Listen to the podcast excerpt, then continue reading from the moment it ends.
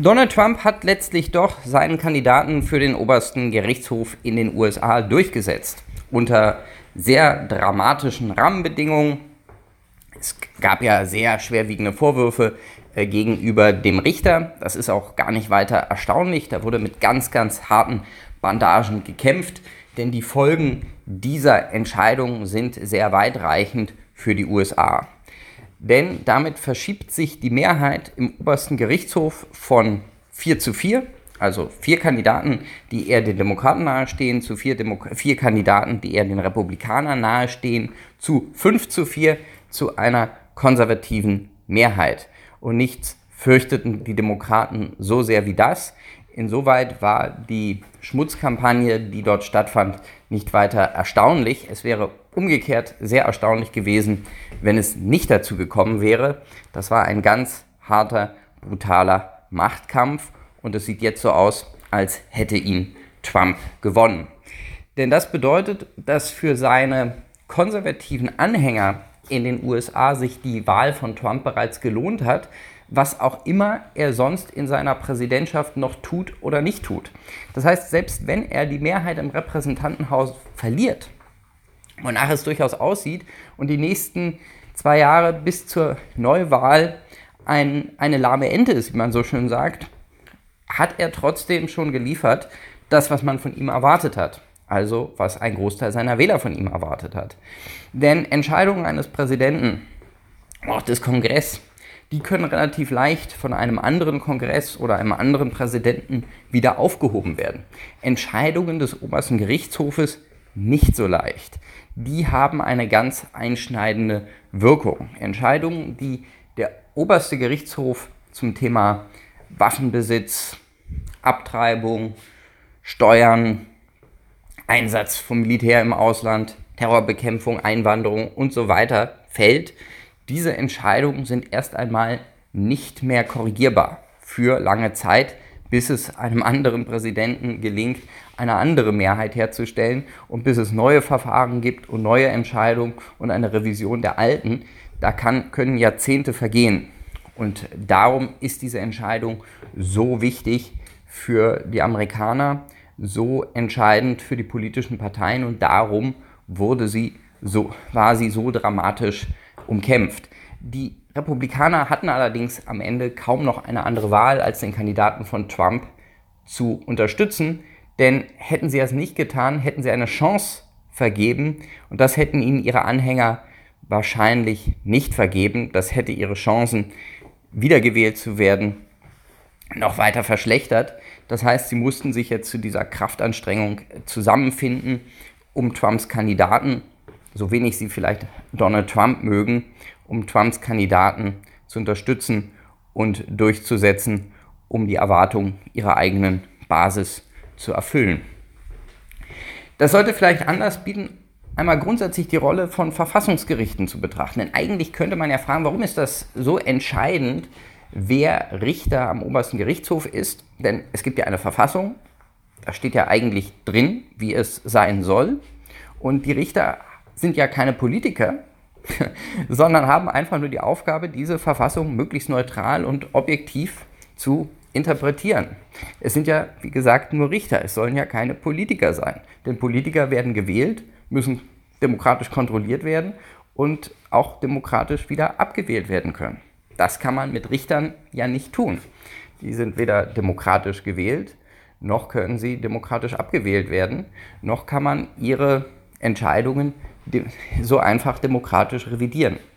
Also welchen Status haben eigentlich Verfassungsgerichte?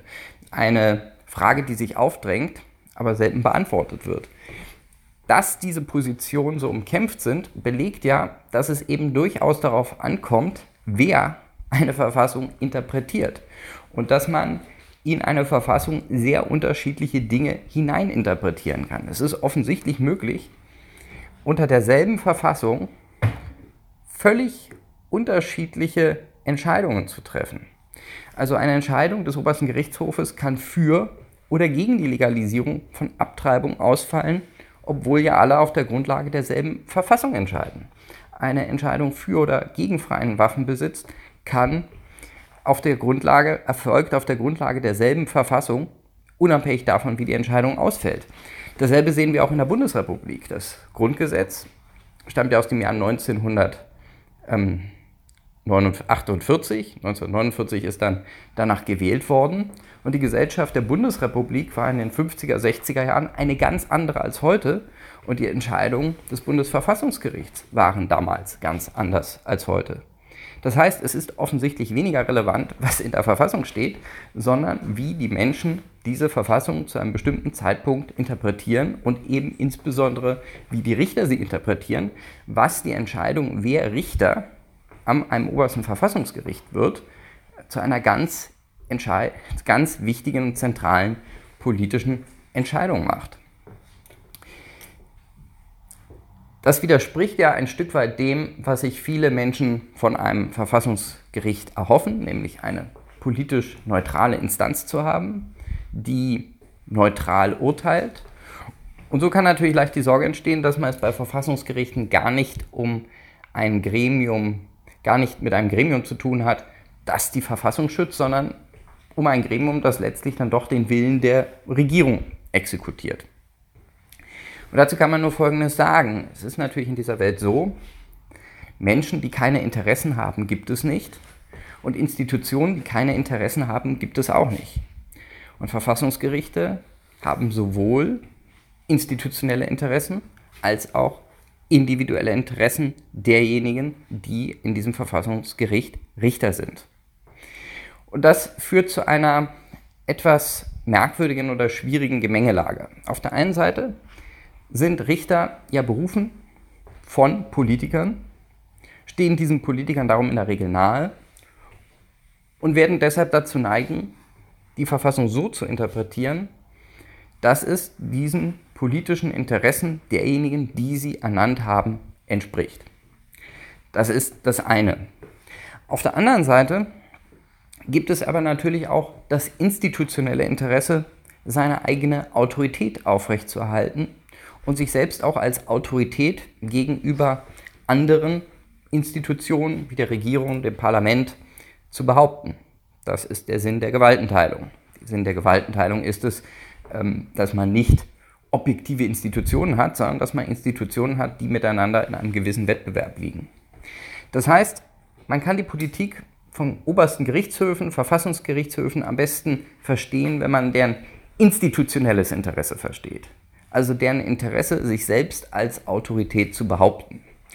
Und darum werden sie etwas tun, was wir tatsächlich bei einer Entscheidung auch unseres Verfassungsgerichts sehr gut erkennen können.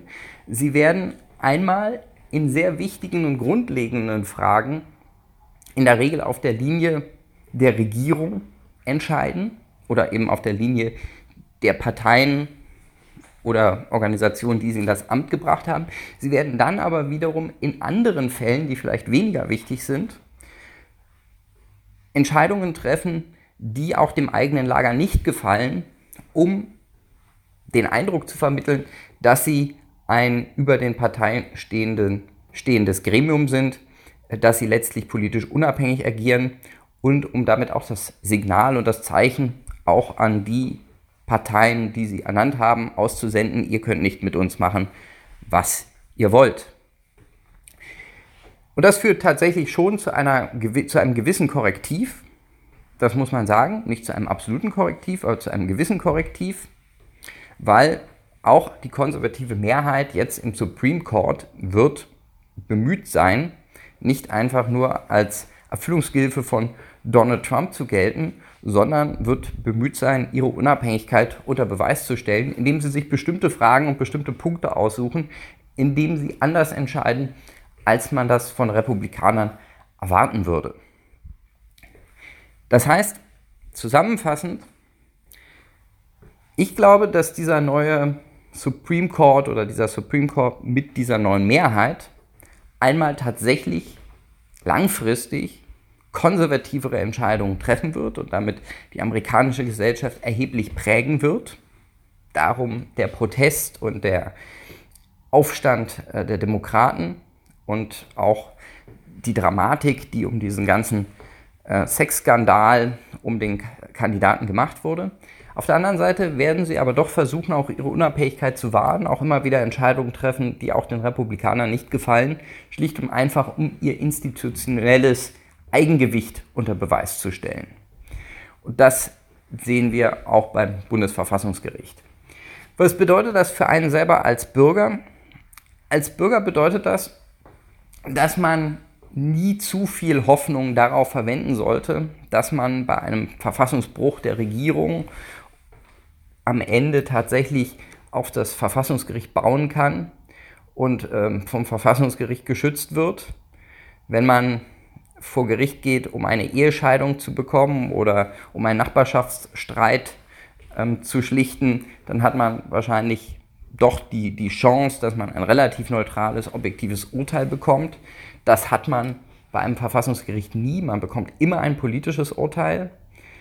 Letztlich kommt der Schutz, der von einem Verfassungsgericht ausgeht, nicht durch die Neutralität und Objektivität der Richter, sondern sie kommt immer durch das institutionelle Interesse der Organisation, sich als Autorität behaupten zu wollen.